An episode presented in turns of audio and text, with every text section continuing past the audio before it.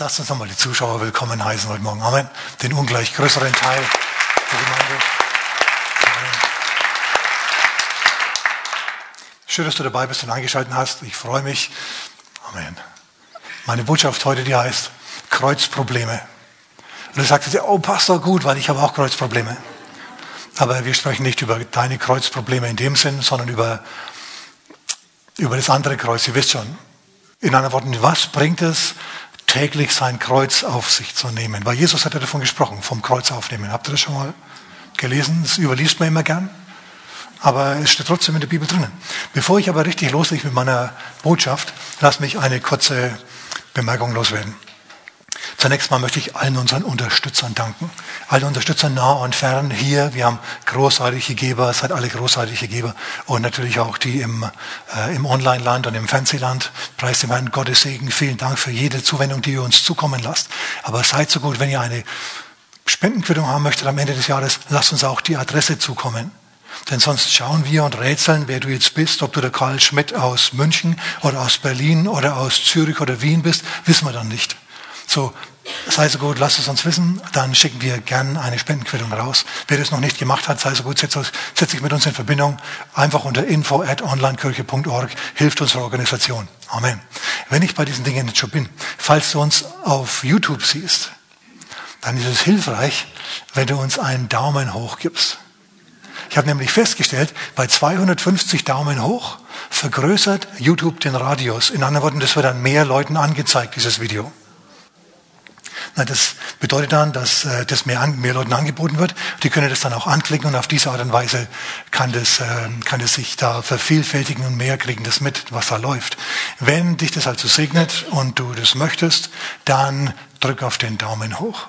Und ich habe festgestellt, dass viele, die allermeisten Kommentatoren zum Beispiel, überhaupt keine Abonnenten des Kanals sind. Es hilft auch. Je mehr Abonnenten, desto mehr Reichweite und desto mehr Werbung macht dann YouTube. Und das finde ich prima, wenn wir das machen könnten. Amen. Ist also ganz einfach, einfach nur einen Daumen hoch. Amen. Gut, aber jetzt kommen wir mal zum Wort Gottes. So, lass uns mal aufschlagen zum Philipperbrief Kapitel 2. Also mein Thema noch einmal, das heißt das tägliche Kreuz, oder? Was hat man davon, wenn man täglich sein Kreuz aufnimmt? Wir sprechen über Kreuzprobleme. Puh. Gut, wir gehen ein bisschen methodisch vor und ich lese zunächst mal Philippa Kapitel 2. Da geht es um Jesus. Ich fange mal an mit Vers 3. Da heißt es, habt dieselbe Gesinnung und dieselbe Liebe wie Jesus. Vers 3 jetzt, tut nichts aus Eigennutz oder eitler Ruhmsucht, sondern dass in Demut einer den anderen höher achtet als sich selbst. Ein jeder sehe nicht auf das Seine, sondern ein jeder auch auf das der anderen. Habt diese Gesinnung in euch, die auch in Christus Jesus war der in Gestalt Gottes war. Das heißt, der Gott war im Himmel oben, war der Gott. Der Teil der Gottheit, den man anschauen konnte. Den Vater auf dem Thron, den kann man nicht anschauen, weil er so hell ist. Heller wie die Sonne und du kannst in die Sonne nicht hineinschauen. Also zumindest ist es nicht gut für dich. Also der in Gestalt Gottes war und es nicht wie einen Raub festhielt, Gott gleich zu sein. Der hat es nicht festgehalten wie ein Kind im Spiel, im Spiel, im Sandkasten. Meins! Wer kennt diesen Ausdruck? Der hat es also nicht so festgehalten. Er machte sich selbst zu nichts. Eigentlich steht da, er entäußerte sich. Man kann es auch übersetzen mit, er entblößte sich, aber das klingt natürlich blöd. Von was er sich entblößt hat, ist von seiner göttlichen Autorität, Macht, Kraft und Herrlichkeit. Er hat sich also entäußert. Er ist ein Mensch geworden, weil Gottes Vater das so wollte. Und der Gestalt nach wie ein Mensch befunden. Äußerlich war er Mensch, innerlich war er Gott. Und er erniedrigte sich selbst und wurde gehorsam bis zum Tod, ja zum Tod am Kreuz. Schaut, Jesus ist auf die Erde gekommen, weil er eine Aufgabe hatte, die nur er ausführen konnte. Der Mensch war tot in seinen Sünden und er kann durch gute Werke und durch das Blut von Tieren seine, seine Sünden nicht wieder loswerden. Der muss innerlich von neuem geboren werden. Aber das war nicht zu machen. Also hat Jesus gesagt, okay, ich gehe runter auf die Erde, ich mache das Lamm Gottes, ich lasse mich kreuzigen, vergieß mein Blut und dieses mein Blut, das bedeckt dann nicht nur die Sünden der Menschen, sondern das ermöglicht ihnen, von neuem geboren zu werden. Also der in, Toten, in Sünden tote Geist wird von neuem geboren, ist dann sündlos und rein und kann vor Gott stehen, ohne sich schlecht zu fühlen. Das ist eine Aufgabe, die nur Jesus hat machen können, erledigen können. Seine Unschuld hat er eingetauscht für unsere Schuld. Er hat unsere Schuld auf sich genommen. Wir haben seine Unschuld bekommen. Und das konnte nur er machen. Er hatte eine Aufgabe tun, die nur er erledigen konnte. Und jetzt hätte er selbstsüchtig sagen können, nein. Und was hätten wir dann gemacht? Wir hätten ins Ofenrohr geschaut. Wir hätten keine Erlösung bekommen. Aber Jesus hat gesagt, nein, ich bin nicht eigennützig, ich bin selbstlos. Also das Problem, auf das ich heute raus möchte, ist, Selbstlosigkeit ist prima, das ist die Lösung. Eigennutz und Selbstsucht zerstört deine Lebensqualität, macht dich innerlich elend und einsam und führt zu keinem guten Ende. Darum geht es eigentlich heute. Um das Abschaffen der Selbstsucht in unserem Leben und zur Hinwendung und das Ausleben von, von, äh, von Nächstenliebe und von Selbstlosigkeit.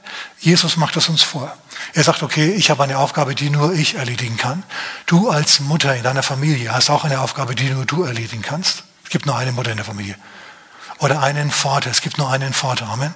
Es gibt Familie oder auch Kinder. Du hast als Kind eine bestimmte Verantwortung deinen Eltern und deinen Geschwistern gegenüber. Diese Aufgabe kann dir niemand abnehmen, kein einziger. Es ist eine, eine einzigartige Aufgabe, die du hast. Als Chef der Firma hast du eine einzigartige Aufgabe, die nur du erledigen kannst. Als Abteilungsleiter oder als Arbeiter. Da hast du jeweils eine Aufgabe, die spezifisch auf dich zugeschnitten ist. Und wenn du die auslebst, wenn du dich dieser Aufgabe nicht verwehrst durch Selbstsucht, sondern selbstlos sagst, okay, gut, ich spiele mit im Team, dann wird es was. Dann würde ich da mehr segnen, als du das bisher erlebt hast. Denn, ich sage euch, das größte Problem der Menschheit ist ihr Eigennutz und ihr Selbstsucht. Aber wir gehen zunächst mal wieder zurück zu Jesus. Also, Jesus sagt, okay, ich werde Mensch, und dann wird er gehorsam bis zum Tod, ja zum Tod am Kreuz, um uns, dir und mir, die Sündlosigkeit zu erkaufen. Wir sind ein Kinder Gottes, so wie Jesus. Er ist der ältere Bruder. Überleg dir das mal. Hammer. Er hat dir deine Eintrittskarte in den Himmel erkauft und nicht nur das, auch ein gutes Leben hier unten. Zumindest ein besseres als anders. Darum, sag mal darum, deswegen, aus diesem Grund, weil er selbstlos war, weil er sich der Selbstzucht entzogen hat, weil er seine Aufgabe erfüllt hat, ob sie mir jetzt Spaß gemacht hat oder nicht. Und ich sage euch mal eins, am Kreuzingen macht keinen Spaß. Glaubst du das? Wenn, wenn du das nicht glaubst, ich habe schon Leute gehört, die sagen, ja, Kreuzigung, es gibt schlimmere Todesarten. Ach ja, tatsächlich? Dann, äh, dann, dann setz dich mal hin und überleg dir, wie das ist, wenn man seine Hände angenagelt bekommt und seine Füße. Stell dir das mal vor, wie da ein, ein, ein was, zehn, neun Inch, neun, neun Zoll langer Nagel da durch deine, deine Fersen getrieben wird. Das ist nicht witzig. Okay, es gibt Schöneres und es gibt wesentlich Schöneres. Er hat es, er hat es durchgemacht, weil es notwendig war. Er wusste natürlich, das ist nicht alles. Es kommt ein daher oder darum und deshalb in Vers 9. Also, weil er, weil er bereit war, diese Aufgabe aufzuführen, darum hat Gott ihn auch hoch erhoben und ihm den Namen verliehen, der über jeden Namen ist. Also der Name über allen Namen, das bedeutet, er hat mehr zu sagen als alle, als der größte Chef als der mächtigste Mann der Welt, in Anführungszeichen. Ne? Wir kennen das Kaiser, König Edelmann, Bürgerbauer, Bettelmann, kennst du das auch? Und ganz oben drüber ist Gott, schau. Und diese Position hat der Vater Jesus übertragen. Er ist der, der am meisten zu sagen hat, weil er am verantwortungsbewusstesten gelebt hat, weil er am verantwortungsvollsten gelebt hat. Darum möchte ich ein bisschen, darüber möchte ich ein bisschen reden mit euch heute. Hm, denn ähm, es gibt Sachen, die wichtiger sind, als wie du dich fühlst. Selbstzucht, oh ja, lass mich, lass mich darauf kurz eingehen. Wir hatten letzte Woche das über Maria und Martha. Ne? Schau, Maria saß zu den Füßen Jesu im Gut von Bethanien hier, im, im Reich von Maria, Martha und Lazarus. Jesus war dort eingeladen, er war dort, er war dort Gast, gern gesehener Gast, er saß im Wohnzimmer und hat gesprochen. Maria saß dort und hat ihren Geist ernährt, dadurch, dass sie das Wort Gottes gehört hat. Martha dagegen war in der Küche. hat ihr Fleisch ernährt. Das ist auch prophetisch. Und während Jesus also redet und Maria zuhört, steht Martha in der Küche und fängt an zu rühren und zu schwitzen und zu machen und zu tun und sie kocht und sie könnte natürlich gerne Hilfe brauchen und sie wird im, im Herzen immer zorniger. Sie wird immer saurer und immer saurer und immer saurer. Hey, warum mache ich das hier allein? Bin ich vielleicht die Dienstmagd von allen hier? Ich bin die Chefin hier und überhaupt. Und so lädt sie sich langsam aber sicher auf. Bis sie dann drüber geht und eben stunk macht. Ihr habt es ja mitgekriegt. Und Jesus, der lässt sie dann tatsächlich auflaufen. Zum Glück war ein geistlicher Kern in Martha. Überleg dir das mal. Du bist sauer, du bist stocksauer, du bist geladen. Du lässt, dein, du lässt deinem Unmut mal Lauf und du sagst Bescheid. Sagst, Herr, ich habe es euch letzte Woche gesagt, muss ich nicht sagen, sag meiner, meiner Schwester, dass sie mir helfen soll. Und Jesus sagt, uh -uh. sie ernährt den Geist, du bist, mit dem Fleisch, du bist mit dem Fleisch beschäftigt. Sie trainiert ihre Selbstlosigkeit und du, du warst eigennützig, Mada. Du hast an dich gedacht, an die Hilfe, die du brauchst, an die Hilfe, die du jetzt haben willst, auf der du jetzt bestehst, unbedingt. Was besser ist für die anderen, nämlich Jesus zu hören, wenn er mal redet. Das hast du völlig ausgeklammert. Da war ein Maß an Selbstzucht mit dabei. Könnt ihr das sehen? Hm. Aber Jesus hat ihm nicht nachgegeben, er hat sie nicht getröstet. Martha war in dieser Situation wie ein Kind, das im Laden ist, ihr wisst schon, im Supermarkt, und einen Lolli will und keinen Lolli kriegt. Und sich dann auf den Boden wirft und schreit wie eine Sirene. Wow, Sirenenwarntag. Und die Mutter, viele Mütter denken sich dann, oh Mann, jetzt schauen mich alle an, halten mich für eine totale Verliererin, ja. Und um dann halt dafür zu sorgen, dass das Kind Ruhe gibt, gibt's den Lolli halt. Was lernt das Kind dadurch? Du musst dich nur aufführen wie ein Schwein, dann kriegst du auch einen Lolli. Aber Jesus war anders als liebender Vater. Der sagt, Matta, Matta, du bist besorgt um viele Dinge. Aber jetzt ist was anderes dran. Jetzt ist das dran, was Maria hier tut, nämlich zuhören. Wenn ich spreche, dann hörst du zu.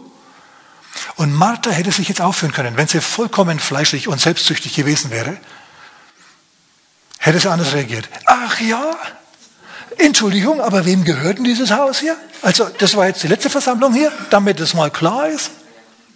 Können ihr das sehen? Also, die Gefahr ist durchaus gegeben. Wenn jemand fleischlich ist, dann kann es durchaus so sein, dass die Person so reagiert. Und auf diese Art und Weise dann natürlich irgendwie ähm, ein bisschen nasse Decke über die ganze Angelegenheit breitet. Aber Martha war anders. Martha hat sich gedemütigt. Wahrscheinlich hat sie sich die Hände abgeputzt, hat sich gedacht, na ja, gut, er ist Herr und hat sich dazu gesetzt und gehört, was er sagt. Und hinterher haben sie dann alle miteinander gekocht und hatte sie so viel Hilfe, dass sie gar nicht mehr wusste, wem sie was zu machen geben soll. Amen. Schau, wenn du dazu neigst, Leuten ihre ihre, ihre Selbstsüchteleien durchdrehen zu lassen, ihre Martha-Mäßigkeit, großer, großer Auftritt, ihr wisst schon, oder dem Kind auch durchgehen lässt, dass er sich aufführt und nur um halt kurzfristig da eine Lösung zu schaffen, gibst du dem Kind, was es will, dann tust du dem keinen Gefallen. Und es ist ein Kreuz, zu sagen, hey, für Jesus war das ein Kreuz zu sagen, Mada, Mada, und das ist jetzt nicht richtig und ich muss dich jetzt hier ermahnen. Es war für Jesus nicht leicht. Und es war für Mathe auch nicht leicht, ermahnt zu werden. Stimmt das? Also ich kann mir schon das vorstellen, als von Jesus vor allen Leuten ermahnt zu werden, wo ich doch recht habe. Hm, also wir merken, so eine Sache. Schon wenn wir uns nicht dazu entscheiden, unsere Selbstlosigkeit zu entwickeln, absichtlich, in anderen Worten, wenn wir uns nicht dazu entscheiden, täglich, sagen wir täglich, unser Kreuz auf sich zu nehmen, auf uns zu nehmen, dann kann es sein, dass wir zum Schluss werden wie Herodes. Eine der tragischsten Gestalten in der ganzen Bibel. Herodes hat auch mal begonnen als ein, als ein süßes Baby. Aber wahrscheinlich hat man ihm immer durchgehen lassen, was er wollte. Er war ja schließlich hochgestellt. Und auf die Art und Weise ist er immer eigensüchtiger, immer eigensüchtiger und immer schlimmer geworden. Bis eines Tages als er auf der Terrasse des Palasts in Jerusalem stand, gesehen hat, wie da eine Karawane auf den Palast zukommt. Hm, sehen aus wie Meder, Perser, Weiße aus dem Morgenland. Die klingeln unten am Palast. Herodes macht auf und sagt, na, was gibt's denn? Und er sieht, oh, die haben Gold und Weihrauch und Myrrhe dabei, Kamele voll. Und er denkt sich, ja, das ist mal schön. Und dann sagen sie, wo ist der neugeborene König der Juden? Wir sind gekommen, um ihm zu huldigen. Herodes sagt, hallo, ich bin der König der Juden. Neuen König, wir wissen ja nichts von einem neuen König. Und dann denkt sich der neue König, ich denke Königsrecht, neuer König, es gibt für mich Konkurrenz. Und dann, dann spricht er mit diesen Leuten, mit diesen Weisen aus dem Morgenland und die sagen zu ihm, ja, wir haben also den Stern gesehen. Das war übernatürlich und es war ganz mächtig. Es kommt ein vollmächtiger König der Juden auf uns zu und, und Herodes war nicht blöd. Er war vielleicht selbstsüchtig, aber er war nicht dumm. Er hat gewusst, es muss der Messias sein, das ist der Messias. Also hat er die Schriftgelehrten gebracht und hat gesagt, wo wurde Messias geboren? Die haben rausgefunden, Micha Kapitel 5, in Bethlehem. Dann hat er die Weißen wieder kommen lassen, hat sie mit seinem Raubtierlächeln angelächelt und hat gesagt, Bethlehem, ihr müsst nach Bethlehem. Findet das Kind in Bethlehem. Und wenn ihr es gefunden habt, dann kommt und sagt mir Bescheid, dann komme auch ich, um ihm zu huldigen. Und dann hat er nochmal gelächelt und ein bisschen geknurrt, wie der Wolf, der er war. Hat Kreide gefressen vorher. Und die Weisen haben sich gedacht, allzu gut. Die Weisen haben natürlich erwartet, dass der König, im, der neue König, der König der Juden, der jetzt geboren wird, im Palast irgendwie zur Welt kommt, ganz klar. So, die waren jetzt ein wenig enttäuscht. Haben wir uns vielleicht getäuscht, dass wir diesen Stern im Morgenland nachgefolgt sind bis hierher. Wir haben einen König prophetisch angekündigt bekommen und jetzt ist keiner. Im Palast sie, es gibt keinen. Und sie schicken uns in so ein Kuhdorf, in so ein Schafdorf, Bethlehem. Aber als sie nach Bethlehem ziehen, sehen sie den Stern wieder. Sie freuen sich sehr und sie, sie, sie gehen dann in das Haus hinein, über dem der Stern ruht, ja. Und sie finden Mutter und Kind und sind begeistert die sind nicht selbstsüchtig. Was die jetzt machen, obwohl sie enttäuscht sein könnten, weil es ist ja immerhin kein Palast, vor dem sie jetzt stehen, sondern sie sind geleitet worden zu einer bescheidenen Bauernkarte, zu einem Handwerkerhaus. Sie hätten sagen können, pf, und denen sollen wir Gold, Weihrauch und Myrrhe geben? Ich sag mal, das ist uns zu teuer, das ist uns alles zu schlicht hier. So waren die aber nicht. Die haben auch in der, im kleinen Größe erkannt. Und die haben erkannt, Gott ist nicht immer der, der so dröhnt beim Auftritt. Und sie haben ihm tatsächlich ihre Gaben gegeben. Die waren selbstlos. Jesus hat ihnen nichts tun können, nichts Gutes tun können. Er hat kein Wunder für sie getan. Er hat sie nicht gesegnet. Er hat nicht für sie gebetet. Nichts hat er gemacht. Er hat sie nur angelächelt und es war ihnen genug. Sie haben gesagt, gut, unser Herz ist gesättigt. Wir haben gemacht, was Gott uns aufgetragen hat. Und dann sind sie wieder gegangen. Denn, ich meine, Kinder wisst schon, Familie, die haben, brauchen ja auch ihre Privatsphäre. So, die haben also mal einen guten, einen guten Nachmittag gehabt und dann sind sie wieder abgedüst in ihr eigenes Land. Aber bei Herodes war das anders. Lassen wir wieder zu Herodes kommen. Herodes war nicht selbstlos. Herodes hat herausfinden lassen, wo der Messias geboren wird. In Bethlehem in Juda. Ich meine, der Messias die Hoffnung der Jahrhunderte eines ganzen Volkes. Immer wenn es ihnen schlecht ging, haben sie gesagt, Gott schickt den Messias. Messias, oh der Messias, Messias wird kommen. Die Hoffnung eines ganzen Volkes. Und Herodes war die Hoffnung und die Einzigartigkeit dieses Kindes vollkommen egal. Er hat herausfinden lassen, wo dieses Kind geboren wird. Und als dann die, die, äh, die Weisen aus dem Morgenland nicht zu ihm kamen, um ihm zu sagen, wo das Kind ist, ist er so sauer gewesen, dass er seine Truppen hat marschieren lassen auf Bethlehem. Und dann haben sie alle Buben, alle Kinder von zwei Jahren und darunter massakriert. Herodes war so selbstsüchtig, dass er den Messias Gottes bereit war zu massakrieren den fähigsten König aller Zeiten, den König, von dem schon David gesungen hat, der wird der größte unter uns, unter, unter uns Königen sein jemals. Er war bereit, den, den super ultra kostbaren zu massakrieren. Und wofür? Dass er selber als alter Mann noch ein paar Tage auf dem Thron bleibt. Überleg dir das mal. Der Preis für die paar Jahre, die er noch hatte. Hier, ähm, Herodes ist mit 71 gestorben. Am Übel des Herodes, so hat man diese Krankheit genannt. Das war eine extrem schmerzhafte, eitrige Krankheit. Man hat keine Ahnung, was es genau war. Die einen sagen, ja, das war Darmkrebs, die anderen Leberzirrhose. Wissen wir nicht, wir wissen es nicht. Wir wissen nur eines, der Mann hat zum Schluss furchtbar gelitten, so sehr, dass er sich selbst töten wollte. Man hat ihn davon abgehalten, bis er dann endlich gestorben ist. Weil er wusste, er war so selbstsüchtig, dass die Leute in den Straßen tanzen werden, wenn er tot ist. Hat er prominente Leute in Jerusalem zusammenkommen lassen, einsperren lassen und hat Befehl gegeben, wenn ich sterbe, dann bringt ihr die alle um, damit jemand wegen mir weint an diesem Tag meines Todes. Leute, das ist die ultimative Vergötterung des Selbst. Aber so wird man. Wenn man, diesem, wenn man dieser, dieser Selbstsucht nachgeht, du wirst immer schlimmer, immer schlimmer, immer schlimmer, immer schlimmer, bis du zum Schluss bereit bist, den Messias zu, nochmal zu kreuzigen, nur damit du noch ein paar Tage auf der Erde hier deinen Willen leben kannst. Deinen Willen. Und, und was für ein Wille war das? Geplagt mit den, mit den schlimmsten Plagen der Menschheit. So hat er seine Tage zum Schluss verbracht und ist gestorben. Üble Sache. So ist es viel, viel besser zu sein wie die Weißen aus dem Morgenland. Amen. Die haben Jesus gegeben und die waren damit zufrieden, dieses Wenige zu tun und sind dann wieder heimgegangen. Überleg dir das mal. Überleg dir das mal. Die sind mehr als 1000 Kilometer gefahren, gelaufen, nicht geflogen, nicht gefahren, gelaufen, um ein Opfer zu geben. Und dann sind sie wieder zurückgelaufen. Das ist, das ist, die, das, ist die genaue, das genaue Gegenteil von Herodes. Die sind tausend Kilometer gelaufen, um dem König der Juden zu huldigen, und Herodes wollte ihn töten, um selber auf, auf dem Thron seines Lebens sitzen zu bleiben.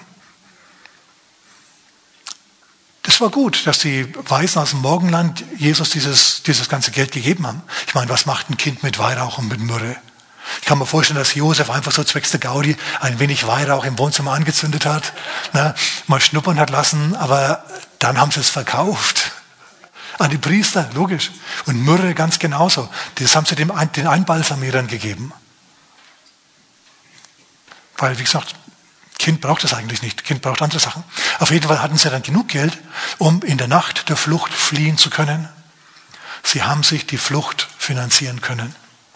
Und dazu hat Gott diese, diese Opfer von weit, weit hergebracht. Ich finde es so fantastisch, ich finde es hammermäßig, zu mir spricht es. Ich sehe hier Selbstlose, die nur wenig haben von Jesus, die gibefreudig sind und die Jesus dann retten, das Werk retten und voranbringen. Und wir haben andere lokale Mächte, die alles dran setzen, Jesus zu massakrieren und auszuschalten. So, auf wessen, wer sitzt auf dem Thron deines Herzens? Du selber? Mit dem dicken Hintern festgeleimt, so wie, bei, so wie Herodes? Oder bist du da eher flexibel? So wie die Weißen aus dem Morgenland. Finde ich ganz gut. Also, finde ich ganz gut. Preis dem Herrn. Ich bin schon froh, dass ich gekommen bin heute. Ja, um den Teil der Botschaft gehört zu haben. Amen. Jetzt, ihr Lieben. Lass mir noch mal ganz kurz auf den eingehen. Galater Kapitel 5, Vers 26. Da heißt's, trachtet nicht nach eitlem Ruhm, vielleicht bei dir in deiner Bibel. Aber eigentlich wörtlich übersetzt aus dem griechischen Urtext steht da, trachtet nicht nach leerer Ehre. Leere Ehre. Schau, du kannst auf dem Thron sitzen als Herodes mit der Krone keck so überm Ohr. Und alle können vor dir niederfallen und dir huldigen, aber du siehst den Hass in ihren Augen. Und weißt du, was es dann macht mit dir? Du fühlst dich dann, obwohl du der vergötterte Herodes bist, dem jeder huldigt, du fühlst dich innerlich leer. Du fühlst dich innerlich einsam. Du fühlst dich innerlich elend. Und zum Schluss schlägt es sogar auf den Körper durch. Es ist mal echt ein Anliegen. Ich komme immer wieder auf diesen Topos zurück. Selbstsucht macht krank. Wenn du also empfindest, dass du so leicht in Krankheiten hineinstolperst jedes Jahr, dann überleg mal, ob es nicht vielleicht Gelegenheiten gibt, an denen du selbstloser auftreten kannst. Ich sage jetzt nicht, dass du Herodes bist, Gott bewahre, aber vielleicht bist du ein bisschen in der Martha-Kategorie oder in der Petrus-Kategorie. Ich komme auf den Petrus gleich. Schau, leere Ehre. Es kann sein, dass dir alles ausgeht, dass du immer deinen Willen bekommst, und du trotzdem nicht zufrieden bist. Du hast jetzt die schönste Frau aller Zeiten und du denkst dir hinterher, nachdem du sie gehabt hast, und das war's jetzt. Es ist nicht so gewesen wie, wie gedacht. Es war im, im Kopf irgendwie anders. Du sitzt im Porsche, ja? Egal wie du den finanziert hast. Und du denkst dir, ja gut, super. Und das war's jetzt? Von Baustelle zu Baustelle fahren? Immerhin kann man in der Zwischenzeit zwischen Baustelle und Baustelle mal ganz kurz auf 200 beschleunigen und dann ganz schnell wieder bremsen, weil das sind ja vier dicke, fette Scheibenbremsen, ja, die machen ja was her, kann man ja überholen und flitzen. Wie lange noch? Bet dafür, ja, dass uns das noch erhalten bleibt, auch wenn du kein Porsche-Fahrer bist, bin ich auch nicht. Aber, also ich liebe PS, ich weiß nicht, wie das dir geht, aber ich habe schon Autos gefahren ohne PS habe schon Autos gefahren mit PS. Mit PS ist besser. Amen. Wenn du das Gefühl hast, wenn du aufs Gas steigst, du bist kurz vorm Abheben. Finde ich gut. Es war total fleischlich und unwichtig, aber mir gefällt es. Das kann sein, dass du Porsche fährst und hinterher dir denkst, Mann, das war's jetzt. Du kannst der Boss sein, dich hinauf, hinaufgeschummelt haben in die höchsten Ränge des Managements und hinterher denkst du, oh, oh, oh, mir schwimmen die Fälle davor und ich, ich, ich bin überfordert, ich kann es eigentlich gar nicht. Und ohne Segen ist es schlecht. Mit Segen ist es okay. Da kann es sein, dass du eine Position hast, für die du eigentlich keine Ausbildung hast und die besser ausführst als jemand, der da eine Ausbildung hat. Einfach weil Gott den Unterschied macht. Amen. Schau, Jesus hat es anders gemacht. Jesus hat gesagt in Johannes Kapitel 4, Vers 34, meine Speise ist, dass ich den Willen dessen tue, der mich gesandt hat. So, wenn du also willst, wenn du, wenn du innere, innere Sättigungserfahrungen haben willst, wenn du merken willst, ah, das Leben ist in Ordnung, meine Umstände sind nicht in Ordnung, aber ich bin im Reinen mit Gott, ich fühle mich gut, wenn ich an ihn denke, das muss da was wert sein, das muss es dir wert sein, du, das, und das ist es auch. Das ist das, was dich sättigt. Das ist das, woran du dich klammerst, wenn du am Kreuz hängst wenn du angefeindet wirst von anderen Leuten. Wenn du eigentlich recht hast, aber alle feinden dich an, weil sie gar nicht durchdrehen, was das Problem ist. Dann kannst du sagen, allzu gut, macht was er wollt. Oder du kannst sagen, nein Leute, das ist jetzt besser, es ist gut, wenn wir das machen und dann mit ruhiger Stimme deine Argumente anbringen. Es ist schwieriger, verantwortungsvoll zu bleiben, wenn man auch aufgeben könnte. Amen. Selbstsucht ist nicht so gut wie Selbstlosigkeit, fragt Jesus. Aber jetzt mal ganz kurz zu ähm, Lukas Kapitel 9, Vers 23. Da sagt Jesus, wenn du mir nachfolgen willst, dann musst du dein Kreuz aufnehmen täglich. Der nehme täglich sein Kreuz auf. Täglich Kreuz aufnehmen.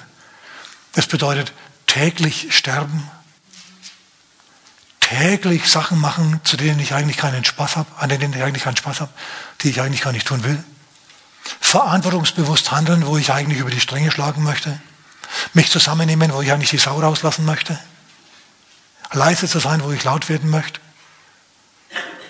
Ja.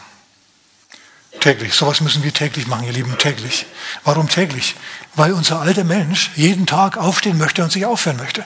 Wir haben täglich Gelegenheiten, fleischlich zu reagieren oder geistlich zu reagieren. Und da sagt Jesus, wenn ihr mir nachfolgt, dann müsst ihr geistlich reagieren, dann müsst ihr euer, Fle euer Kreuz auf euch nehmen. Das müsst ihr täglich machen, täglich, jeden Tag bereit sein. Umgänglich zu sein zum Beispiel. Warum sagt er täglich? Weil wir jeden Tag Gelegenheiten haben. Und weil wir wahrscheinlich immer wieder in Selbstzüchteleien hineinfallen, die uns dann leid tun. Was dann? Dann haben wir ein schlechtes Gewissen. Und dann kann es sein, dass dieses schlechte Gewissen akkumuliert. Dass es immer schlechter wird und immer schlimmer und immer, und dass wir uns immer schlechter fühlen zum Schluss, weil wir, weil wir unser Versagen so deutlich sehen. Wir sollen das Fleisch kreuzigen, aber gleichzeitig haben wir es schon wieder nicht gemacht, schon wieder vergessen. Ein super Beispiel in dieser Richtung ist Petrus. Petrus ist da fantastisch. Petrus ist nämlich mal so und dann ist er mal so. Einmal ist er im Geist, dann ist er im Fleisch und dann ist er wieder im Fleisch und dann ist er wieder im Geist. So geht es hin und her. Er macht es vor, warum das täglich sein muss, dass wir unser Kreuz täglich auf uns nehmen, dass wir uns da täglich prüfen. Jesus in der Gegend von Caesarea Philippi. Sie sind auf einer Lichtung im Wald auf dem Weg, sie machen Rast und Jesus sagt, wer sagen die Leute, dass ich bin? Und alle sagen, ja, du bist der Prophet, du bist Elia und, und andere sagen, du bist Herr, du bist Johannes der Täufer, der von den Toten auferweckt ist. Das sagen sie am, am, am Hof vom Herodes, also ein anderer Herodes jetzt. Und Jesus sagt, und wer sagt ihr, dass ich bin? Und Petrus weiß sofort was. Du bist der Messias, du bist der Christus Gottes. Und Jesus sagt, das hast du von Gott dem Vater gehört. Du hast geistlich offene Ohren, Petrus. Du hörst von Gott, das ist fantastisch. Und auf diesen Fels, nämlich die Offenbarung, dass Jesus der Christus ist, werde ich meine Gemeinde bauen. Und du bist ein Stein auf diesem Felsen, Petrus. 1a.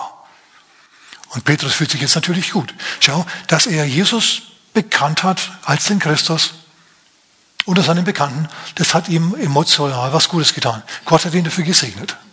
Wenn du anderen Leuten was über Jesus erzählst, dann fühlst auch du dich gut. Also ich fühle mich am besten, nachdem ich Leuten was über Jesus erzählt habe. Da kommst du in ein Hoch hinein, da fallen dir Schriftstellen ein, die du gar nicht gewusst hast, dass du weißt. Das ist eine super Sache. Aber dann sagt Jesus, jetzt lasst mich euch mal sagen, ich werde demnächst ans Kreuz gehen, ich werde jetzt in Jerusalem eine schlechte Zeit haben. Die Herde wird sich zerstreuen, der Hirte, der wird, der wird sterben. Und Petrus, der natürlich will, dass Jesus den Tempel, über die, den Palast übernimmt und nicht ans Kreuz geht, der nimmt ihn beiseite. Und er sagt zu ihm, das widerfahre dir nur ja nicht. Kreuz, sag mal, Herr, spinnst du? Nein. Nein, Herr, nein. Wir haben uns auf Palast geeinigt. Du bist König. Lass dir ja nicht einfallen, ans Kreuz zu gehen. Das widerfahre dir nur ja nicht, Herr. Du sollst König machen und ich mache dann den Vizekönig. So läuft es. Und was macht Jesus? Jesus dreht sich um, schaut nach seinen Jüngern. Er will nämlich, dass das jetzt alle hören. Er sagt, geh hinter mich, Satan. Also gerade hat er Petrus von Gott gehört. Und jetzt hat er vom Teufel gehört. Man hat ja auch zwei Ohren, ne? Nee, das, ist, das sind die Kanäle, in, denen, in, die, welche, in, diese, in deren Richtung du innerlich offen bist. Mal willst du Gott nachfolgen und im nächsten Moment willst du wieder dein eigenes Ding tun. Und bei Petrus war es genauso. Und Petrus steht jetzt natürlich da und rollt die Lippen ein. Er denkt sich, oh, was war jetzt das? Ich kriege hier pfum, links und rechts verbal eine gescheuert. Und alle schauen jetzt schon auf den Petrus und auf Jesus und denken sich, was ist denn da los? Jesus hat ihm das nicht einfach so durchgehen lassen. Er hat zu ihm gesagt, Dein Denken jetzt im Moment ist nicht vom Herrn. Du stehst jetzt den Interessen Gottes entgegen. Ändere das. So, schau, Petrus hat sein Kreuz täglich aufnehmen müssen. Er hat sich täglich prüfen müssen, ist es jetzt richtig, was ich mache. Das ist lästig, gebe ich zu, aber Gott will so. Und wenn Jesus sagt, so und so ist es, dann sagst du Amen und nicht Oh weh.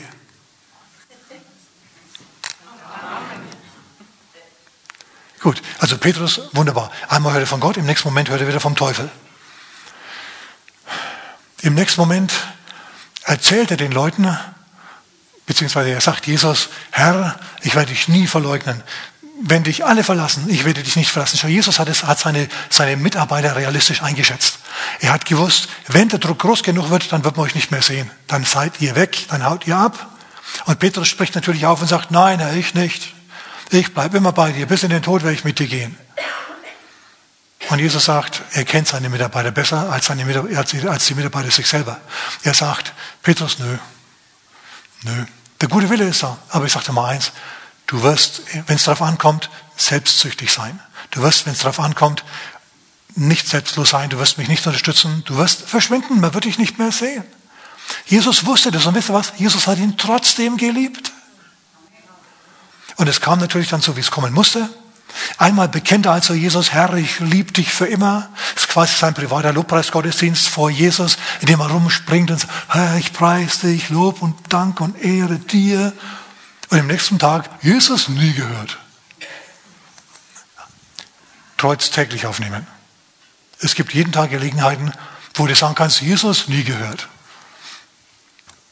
Da müsstest du es dann anders reagieren müsstest du, dich dann, müsstest du dich dann zu Jesus bekennen. Amen. Und so geht es hin und her und hin und her beim Petrus zum Beispiel. Ja, genau. Wir, wir waren gerade im ähm, Matthäus Kapitel 16. Petrus sagt, du bist der Christus. Also ein Höhepunkt. Jesus sagt zu ihm, geh hinter mich, Satan, denn er will ihm das Kreuz ausreden. Ein Tiefpunkt. Das ist alles in Kapitel 16. Und jetzt lesen wir Kapitel 17.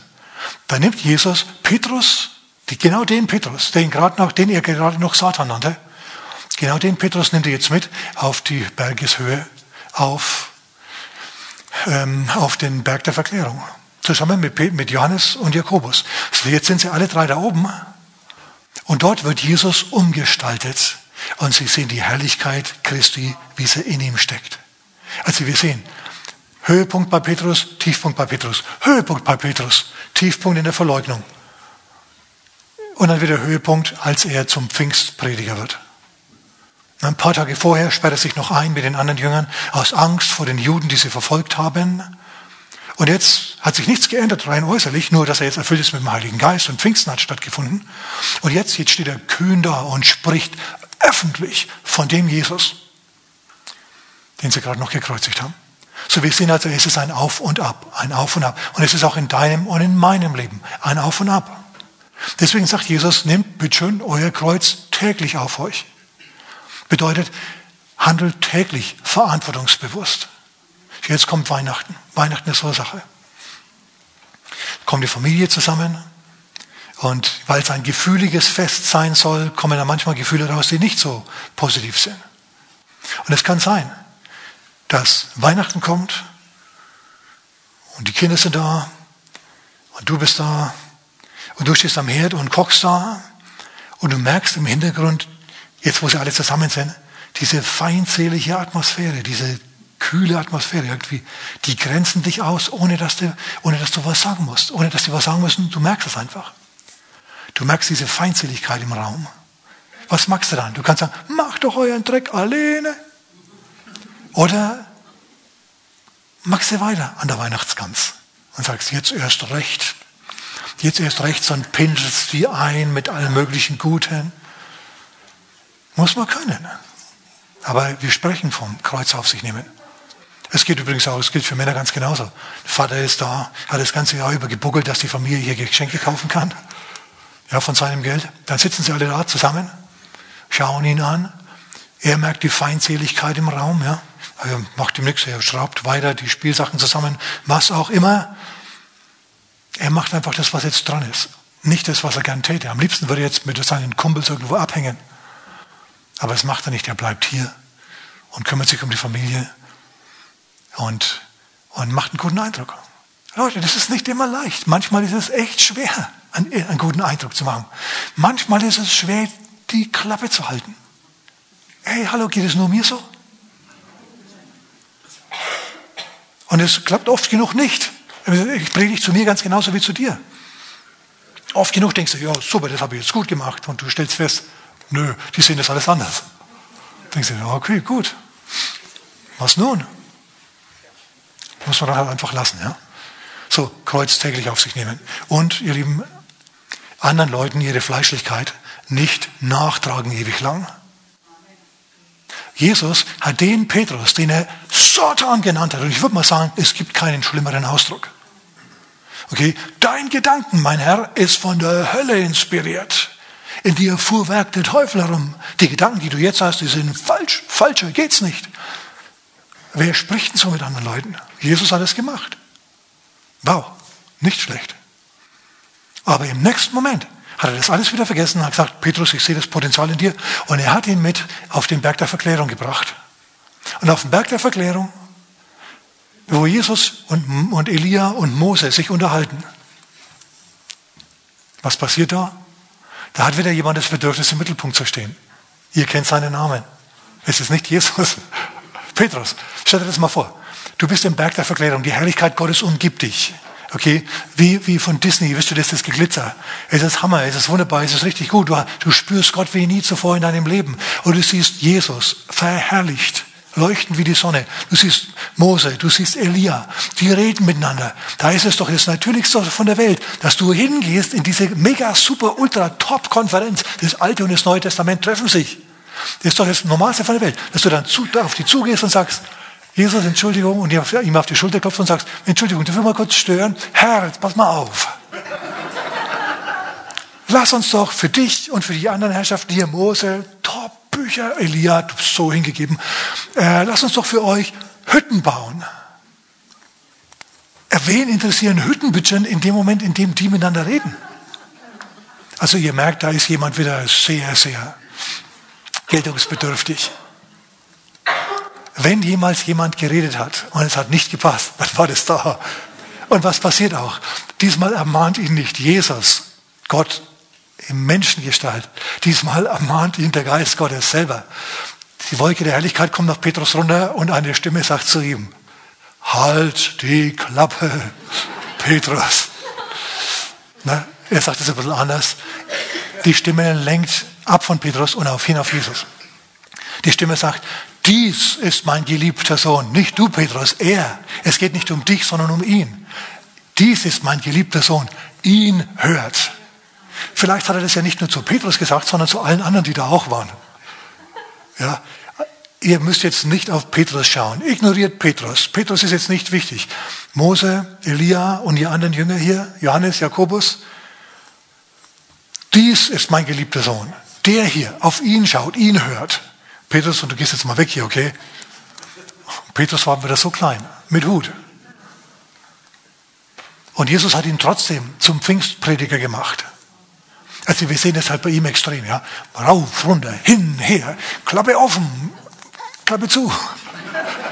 Na, im, Im falschen Moment offen, im richtigen Moment, also im falschen Moment offen und im richtigen Moment zu, im falschen Moment zu. Ist eine Sache. Wichtiger Punkt, ihr Lieben, wichtiger Punkt. Lasst uns das den anderen nicht nachtragen. Das Wort Gottes sagt schon im Alten Testament, du sollst deinen, deinen Volksgenossen nichts nachtragen. Du sollst den Kindern deines Volkes nichts nachtragen. Denk dran, auch du bist für manche ein Petrus. Da, da, da, auch du bist für manche ein, und ich auch. Okay, wir sind für manche ein Petrus. Einmal ein richtiger Segen, einmal eine Nervensäge. Und manchmal geht es im fliegenden Wechsel hin und her. Deswegen nimm dein Kreuz auf täglich. Amen. Oh Mann, oh Mann, oh Mann, oh Mann, oh Mann. Ähm, ja, übrigens, Jesus sagt ja in Matthäus Kapitel 16, 24 bis 27, da steht es, äh, wer sein Leben retten will, der wird es verlieren. Wer sein Leben verliert um meinetwillen, der wird es retten, sagt Jesus. Erinnert ihr euch? Hier ist das Wort nicht für Leben, nicht das Wort Bios. Es gibt im Griechischen drei Worte für Leben. Einmal Bios, biologisches Leben, Psyche, Seelenleben und Zoe, das ist das Leben an sich. Geistliches Leben sozusagen, die Qualität, ist, die Qualität, die dich lebendig macht. Und hier ist jetzt nicht von Bios die Rede. Wer sein Leben, sein biologisches Leben verliert um meinetwillen, der wird es finden, sondern hier ist die Rede von Psyche. Wer sein Leben, wer seine Psyche verliert um meinetwillen, der wird sie finden. So kannst du das auch übersetzen. In anderen Worten, wenn Jesus sagt, nimm dein Kreuz auf dich und verlier, dein, verlier dein, deine Psyche, dann bedeutet das, sei nicht selbstsüchtig. Sei du nicht Nummer uno, um das, um das die ganze Welt kreisen muss, sondern arbeite du mit am großen Plan Gottes und nimm dein Kreuz auf täglich. Haben wir gedacht, das ist ein wichtiger Punkt. So, verantwortungsbewusst zu sein und Gegenwind einzustecken bereit sein, Gegenwind einzustecken. Im richtigen Moment. Das gehört dazu. Das gehört alles zum Kreuztragen dazu. Amen. Mai, mai, mai, da gibt es noch so viele, so viele wichtige und interessante Sachen zu sagen. Aber ich denke, ich schließe mal mit folgenden Gedanken aus Matthäus Kapitel 16. Als Jesus sagt, wer bin ich? Und du bist der Christus, sagt ja Jesus noch was. Er sagt, Du bist, der, du bist Petrus, der Fels und auf diesen, oder der Stein, und auf diesen Felsen, auf dieses Felsmassiv der Erkenntnis, dass Jesus der Christus ist, werde ich meine Gemeinde bauen. Und die Pforten der Hölle werden sie nicht überwältigen. Na, eigentlich die Pforten des Totenreiches. Die Pforten, die Türen des Totenreiches sind der, der Sitz der Autorität. Das sind die geistlichen Kräfte, die dir das Leben schwer machen. Dazu gehört Armut, dazu gehört Krankheit, dazu gehört Gebrechen, Elend, diese ganzen Sachen, gehört alles dazu. Und Jesus sagt jetzt, die Pforten des Totenreichs, diese schädlichen Kräfte im Leben, inklusive deiner Selbstzucht, die werden dich nicht überwältigen, die werden dich nicht überwältigen. Die Pforten der Hölle werden die Gemeinde nicht überwältigen. In anderen Worten, auch wenn du jetzt mit Fleischlichkeit kämpfst, sie wird dich nicht überwältigen. Der Herr in dir ist größer als diese Kräfte. Das ist jetzt der ganz, ganz wichtige Schlusspunkt hier. Denn ich merke nämlich in meinem Herzen, der Herr möchte dir sagen, dass heute dein Tag ist. Diese elende Selbstsucht, die dir das Leben so schwer gemacht hat, die nimmt er jetzt von dir. Sein Gnadengeschenk für dich. Die nimmt er jetzt weg. Er dämmt sie zumindest so sehr, dass du in der nahen Zukunft jetzt gut mit Leuten auskommst. Mit Leuten, mit denen du es schwer hattest. Jetzt leichter auskommst. Seine Gnade Gottes weil eben seine Verheißung in deinem Leben jetzt wahr wird. Die Pforten der Hölle, diese ganzen Kräfte der Selbstsucht werden dich nicht überwältigen, weil du Jesus im Herzen hast. Amen. Das ist gute Nachricht. Das ist gute Nachricht. Amen. Gut. Du sagst jetzt vielleicht, oh, ich habe Jesus noch gar nicht in meinem Leben. Dann lade ihn jetzt ein. Lass uns alle miteinander beten. Macht mal die Augen zu. Sag einfach mit mir, Herr Jesus, komm in mein Leben. Gib mir deine Natur. Vergib mir meine Sünden und mach mich neu. Danke, Herr. Ich empfange ewiges Leben jetzt. Amen. Und jetzt gehörst du zur Gemeinde Gottes und jetzt gilt für dich, die Pforten der Hölle werden dich nicht überwältigen. Amen. Gottes Segen. Amen.